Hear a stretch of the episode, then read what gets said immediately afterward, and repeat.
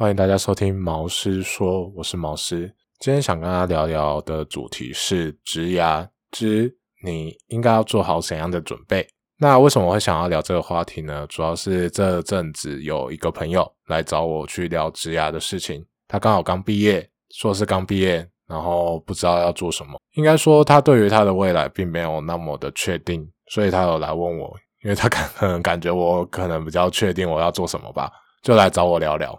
我在跟他聊天的过程当中，就关于聊职涯这件事情，我发现一件蛮有趣的事情，就是我在跟我朋友的分享，其实并不会跟我之前其他朋友分享，或者说我女朋友分享差太多。今天这件事情，我是不是可以把它分享给听众你？如果你最近在找工作啊，或者说你刚毕业，你不知道怎么办的时候。说不定这件事情可以对你有一点信心支持。首先，我就先讲讲我自己好了。我本身是国立地名大学，基本上就不是中资辈，也不是财经教程的学士生，我只有学士毕业而已。但是我在两份工作中，我都是担任 R&D 的职位，虽然职级不高，都是助理工程师或副工程师，但是我都在 R&D 里面。我做的事情，其实我认为并没有比其他的硕士生少多少。我一样进行电路的设计、软体的撰写，然后事后的验证、文件的整理。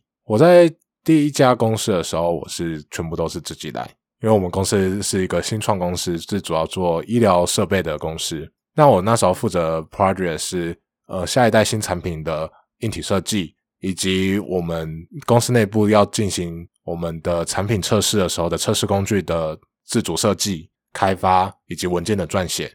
那这些都是靠着我一个学士毕业，然后也不是一个很好的大学毕业的学士生所做出来的。不知道大家对于科技业的研发工程师有怎样的理解？那就我自己以前的理解来说的话，今天如果你想要去科技业当研发的话，那你一定会要需要硕士学历。我在第一家公司之后，我知道为什么他们要硕士学历了，因为在硕士啊，你这要针对一个主题。进行深入的研究，并且设定你的呃测试步设计步骤，然后你要怎么有系统性的去设进行你的论文的制作。所以我在第我在了解到这一点之后，其实我就了解到为什么大部分的科技业它会需要硕士生进行研发的工作。那为什么我一个学士的学生可以进到一家新创？医疗新创公司担任里面的 R&D 工程师呢？我认为，其实最重要的重点是不是在于说你的专业技能有多强，或者说你的其他方面的技能有多强？最重要的是，你对于这份工作你有怎样的期待，以及你有做了怎样的准备。再更甚者，再更深一入一点的话，就是你的心态是怎么去调整的。我在没投这些工作之前，我其实并没有太多的自信，因为，嗯。就是我刚才前面所讲，我认我那时候认为，今天如果你是要研发工程师的话，那一定要硕士。而且我在我实验室的学长也跟我说，研发是 research and development，你需要研究以及开发。但是你认为你一个学士生你能做到这件事情吗？其实我那时候真的没有那么大自信，我就会认为说，其实我很多能力都不足。我一开始想的是，我要怎么走我的职业啊。最后才能达到研发工程师这个位置上。但是我那时候遇到一个老师，他跟我说：“如果你今天你要做研发工程师，那你就去投研发工程师，你没有必要去投其他的工作。如果你今天是想要做这件事情，你就去投它就好了。”那时候我一样提出我刚才前面的想法，可是他会要研发的硕士，我能力不足，怎样怎样，我就讲了很多很多的借口。那。那时候他就回我一句话：“那你投了吗？你真的是他们这样跟你讲吗？还是你自己想的？是那些公司的主管去告诉你说你需要这些东西，还是说你周遭的人告诉你你需要这些东西？”我那时候就想：“哎，对我只有听我的学长、我的周遭的人跟我说，你要做研发，你就要去念硕士，你才能当到研发，不然的话，你没办法去当做研发。”那我这件事情就给我很大的启发，我就后续我就去了解到说，嗯，好，那我今天就不要自我设限，我就去投我想要投的职位。如果今天他有给我面试机会，我会非常感谢他。如果没有的话，那也没有关系，我再继续努力就好。那很幸运的是，我就进到这家公司，在第一家公司的面试，在第一次面试的时候，其实非常不顺利。主管跟问我 A 问题，我都回答不太出来，甚至我还回答错了。但是我那时候的态度是，嗯，请问主管，那如果是这样子的话，你会怎么解决呢？我就会变成是我很好奇，如果你问我这个问题的话，那你心中应该有个答案，那你会怎么去呃做这件事情呢？我那时候就去问。而后续我就给了人资以及我的主管很强烈的印象。那在第一次工作，我那时候为什么会上呢？我其实这一开始是被刷下来，就是他告诉我一个感谢信，就说：“哦，你的能力可能跟我们的职位不符合，所以我们没办法给你这个 offer。”那时候虽然说有点难过，但是我也知道自己那时候面试没有回答的很好。那在后来啊，有一次，后来在最后我在选择要哪一家公司的时候，他们突然打电话给我。他们跟我说，我们对你印象很深刻。那我们可能没办法给你工程师的职位，但是我可以给你助理工程师的职位。但是你还是在做呃阿 D 的事情，你要不要过来？而他给我开的 offer 也其实是蛮不错的。以一个学士毕业来说的话，至少不是那种三万块以下的薪水。简单来说是这样子。那时候他我就问他了一句：“诶，为什么你会想来找我？”他们说。你虽然技专业技能不足，但是我们认为你是可以培养的人，所以我认我们会希望你可以来我们公司。这时候我就发现一件事情了，其实并不是由别人来去定义你自己，也不是你在自我审查你自己，而是你要怎么去让人家觉得你有价值。其实今天公司要的是有价值的人，而不是一个真的能力非常强的人。应该说。你能力很强是你的价值之一，但是它不是你的全部。如果你今天能力很强，但你人品很烂，说不定你也进不到这些公司。那当然啦，也有另外一种极端是他的能力强到掩盖一切。但我认为并不是每一个人都是这样子的。所以我在这一点，其实在前面的心态部分啊，我会就会整理成几点。第一个，不要自我设限，了解你自己要的是什么，并且展现出你最积极的态度。让他们认为说你是值得培养的一个人。如果你今天自我设限了，你就算进了面试，你也不会有好的表现。为什么？因为你就会觉得自信心不足。而我也不是一开始就自信心那么的足的，我也是一步一步的面试的经历上来之后，就发现其实面试官并不可怕，重点是你要怎么去看待你自己。你就是在介绍你自己给别人知道而已。总而言之，在心态的部分，就是不要自我设限。冲就对了。第二个就是了解一下你自己，你想要的是什么，以及最后一个你要怎么去展现你自己。去想一个你跟这家公司的相连连接点，你要怎么把你跟这个公司连接在一起，match 在一起，让他们觉得你是有价值的人。好，心态的部分讲到这边，这是我利用一个案例，就我自己本身的案例，跟大家来稍微介绍一下我当初的心态是怎么样子。那接下来就想跟大家聊聊关于你要怎么知道你想要的是什么。我非常幸运，在大学期间，应该说大三、大四期间，我加入一个计划，叫做 YEF。那在 YEF 计划当中，我发现我很喜欢做产品，我很喜欢工程师，也喜欢研究，所以我就去继续深入在这一块。也很幸运的，我在后续有参加一些比赛，就是有关于做产品或做专题的比赛中，都有拿到一些奖项。那这我认为这是我非常幸运的一个状态，我并不会说这是我努力得来或是什么的。我虽然说他是努力的，但是我也说这是幸运的，因为如果没有遇到这个计划，我没有遇到这些人，那我就不会有做这做这些事情的机会。所以我很庆幸我在大学期间我找到我自己的方向，所以我后续在找工作的时候就是在找我想当 R D 工程师，那有哪些是我喜欢的 R D 工程师？因为 R D 有分很多种啊，你在半导体业是 R D 啊，你在传统工业上你也是 R D 啊，那你要哪个 R D？我就想，我希望我可以做一个对于呃社会有帮助的产品的 R D。就比如说我在第一份工作的时候，我是选择医疗产品的公司，因为我认为这件事情其实就是可以帮助到病人，减少他们的风险，对这个社会尽一份心力，所以我那时候选择这家公司。而在第二份工作，我是选择当一家 OEM 厂的韧体工程师，也简单来说，在我们这边叫软体工程师。我就要负责去解决我们客户的问题，让他们的产品可以更好的上市。这一路以来，并不是那么的顺利的，因为你在第一开始，你根本不知道这里面的工作内容到底是什么。那我会认为有几个方向可以去问问，比如说，如果你今天是大学毕业了，那你周围应该就会有其他学长姐。我认为你可以问问你的学长姐说：“诶，你们的工作在做什么啊？”那样，你们实际上在工作上，你们是如何跟你们团队成员进行合作？你们公司的产品主要是什么啊？当然，有时候你不一定可以找到你想要去的那家公司的学长姐，那也没有关系。你带着这些问题，如果你有机会的话，你就直接去面试的时候问面试官。面试官其实他们会认为说，诶，你是有做功课的，你是真的想要了解这个团队的，那他对你的印象其实就会很不错了。而当然，有一些人并没有那么的幸运，他们可能没有办法在呃大学期间就找到自己想要走的路。那我在我有遇过这样子的朋友来问我，那我那时候就跟他说：“你先找一个你认为你有兴趣的领域，然后进去做个一两年。那在这一两年过程当中，你会认识到很多不同的人。如果你不仅仅只是在跟你的同事进行交流的话，你会认识很多人。”那在这个过程中，你也可以去问问他们的产业在做什么。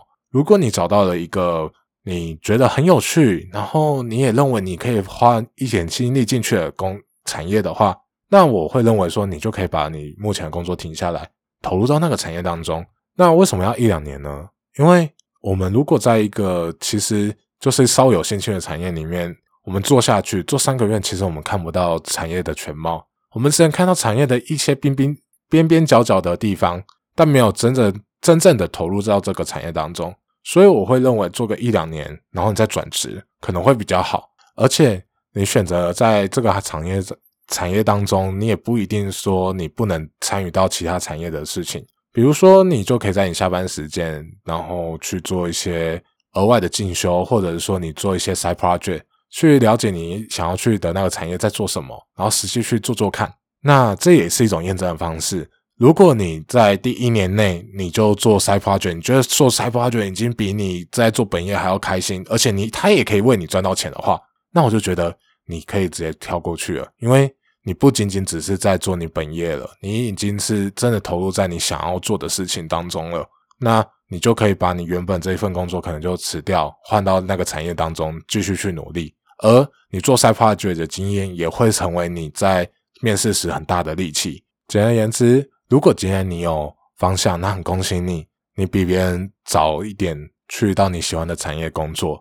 如果你没有找到方向，那没关系，说不定你就找到你别人其实不太敢去做的行业，然后你就做的就觉得哦，好开心哦，而且你也做到你能够养活自己，那我就觉得真的很厉害。最后一个啊，就是履历。我的履历其实并没有那么的特别。我的履历就是简单一点，就是清楚明了，让主管知道我要做什么，为什么他们要来找我，这什么意思啊？我的履历就是用列点式，如果能够用列点式的部分，我就会用列点式。比如说我得了什么奖，我在哪个地方得什么奖，那如果能够数值化的话，我就会尽量数值化。比如说我就会跟他们说，我的东西可以达到什么样的效果，那他只看可能你要怎么把它量化了，所以。我的履历其实蛮简单的，大概一个 A4 到两张 A4 就可以解决了。为什么要简单明了呢？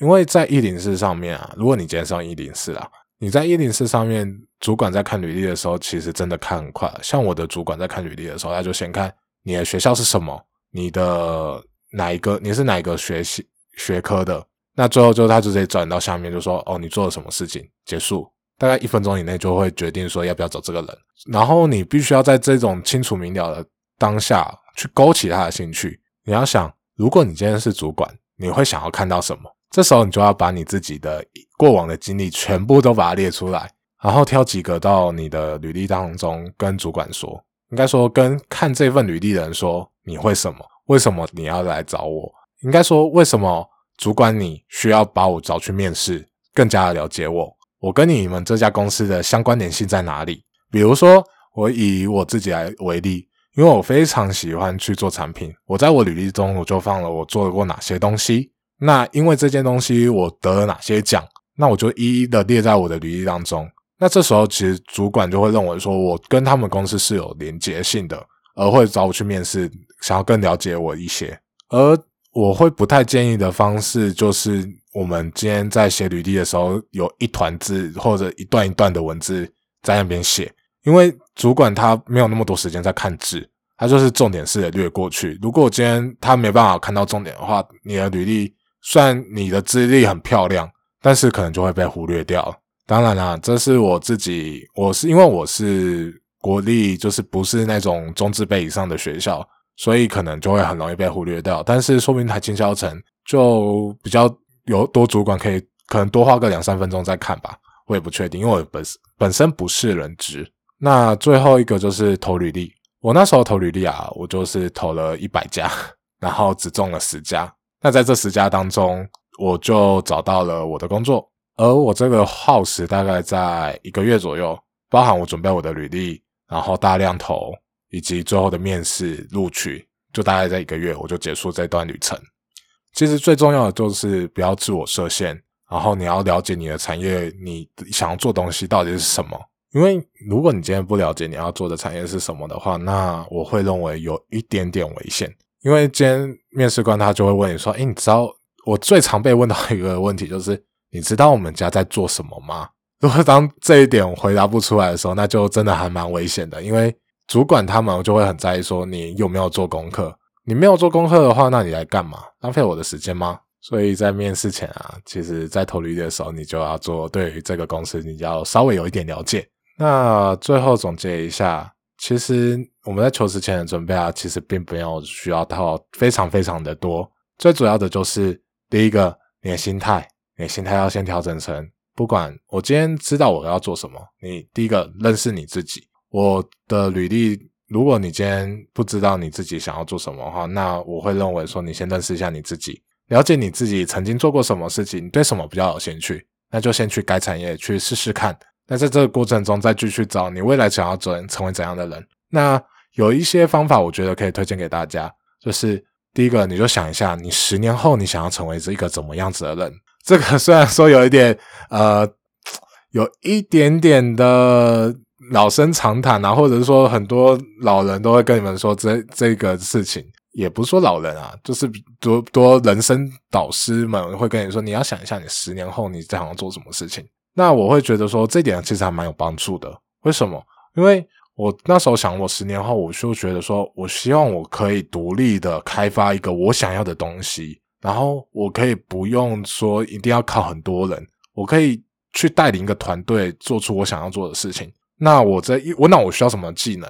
我在这个时候我就可以去倒推回来，我可能需要什么样的技能？那我去在工作过工作过程中，我就可以去好好获取这些技能。所以我认为你可以去想一下，你认识一下你自己，然后去定义一下你十年后想要成为什么样子。那说不定你就可以找到一个你想要去做的行业或者一个方向。第二个，不要自我设限。我知道这个有点讨厌啊，就是什么自我设限？所以你现在在想我设限吗？哦，我就讲我自己的例子来讲，就是我的是我设限就是我会问我自己很多问题，我会很质疑我自己，我可不可以当阿弟？我这个学士我到底可不可以当阿弟？我凭什么啊？听别为什么别人不可以当阿弟，我可以去当阿弟？对啊，我别人都是我周围的同事都是硕士生呢，就我一个学士生，真的很奇怪啊！就是我就是一个学士，为什么我可以去当阿弟？但我真的去投之后发现，其实有时候公司要的是你的态度，你态度要够好。当然了，这是以新鲜人来说的啊。你新鲜的，你态度要够好，以及你真的对这个公司非常有热情，或者说对这个产业非常有热情，你做了一些事情让他们看见你。所以我认为，其实最重要的就是认识自己，去找一下你十想一下你十年后要做什么，以及不要自我设限，投就对了。那第二个部分就是关于履历方面，简单来说就是清楚明了，能够列点列点，能够数值化的数值化，让主管一眼就知道你在做什么，你曾经做过什么，为什么我要找你进来面试。那最后一个就是投履历的时候，你可能需要就是大量投，也就想比我来说，因为科技业它的职业缺真的很多，尤其是人体工程师来说的话，真的蛮多的。我那时候就选了一百家，然后投了一百家的履历，我最后真的只有只有十一家来找我。那如果我今天只投了十家，那会不会只有一家来找我？我可能整个找工作的时间就会拉很长。但是这有一点坏处，就是有时候你可能是上午面试完，下午又要再去面试，所以你时间安排的话，你可能就要管理一下你自己的面试的时辰，要怎么去安排会比较好。那最后这样子，其实差不多就是在求职前的准备以及投履历，我差不多就讲完了。而面试的部分的话，我会认为那又是一个大灾问了，因为面试真的有很多很多的点可能需要注意。或许我在下一集或下下集跟大家进行分享，或者说如果这一集的反响好的话，那未来我说不定可以找一些我的朋友，或者说当初影响我很深的那个老师来跟大家聊聊关于职涯这件事情。我那时候跟我老师聊的时候，真的是一个被电的哦。他就跟我说，他曾经有跟我说一句，就是你就是一个可以被电到，然后又可以再爬起来的人，就是哦玻璃心碎了，然后再爬起来去继续去做我自己的事情。那今天的内容就差不多这样子啦。啊，对了，还有最后一点，如果啊你今天对于你自己没有什么方向的话，你对两三个产业会有蛮多的兴趣的话。那你的履历最好是准备两三份 不同的侧重。以我来说的话，如果我今天想要投烘焙业跟科技业，很好，非常的跳动的两个产业，但我觉得这样子可以更清楚明了跟大家说明。